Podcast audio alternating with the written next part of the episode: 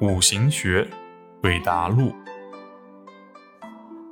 男生问老师：赚钱是否要看能不能合入自己？合入是一种方法，冲至也是一种方法。无论合还是至，要先看方法能否成功，再看能否被自己得到或者被单位得到。男生问老师：月支为季节，是判断当令与否的关键。如何理解当令呢？当令是一种状态，可以论旺，但旺不代表好，要看具体的问题来看。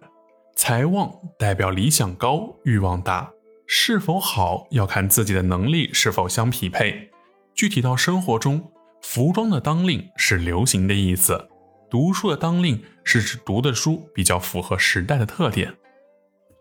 女生问老师：年代表远。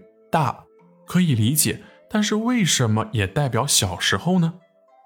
远是一种感觉，在时间上最远、最遥远的童年，在身体上最远的是脚或者手指，在论夫妻感情时也代表有距离，在论读书内容的时候也可以代表古代的书籍。男生问老师。所谓时限是否指年月日时的不同时间阶段呢？你理解的很对，一个时间局的时限就是从孩子到老年的过程。这个过程一般来说，年代表小时候，月代表青年，日代表中年，时代表晚年。但如果大运有具体的指向，则以大运为主。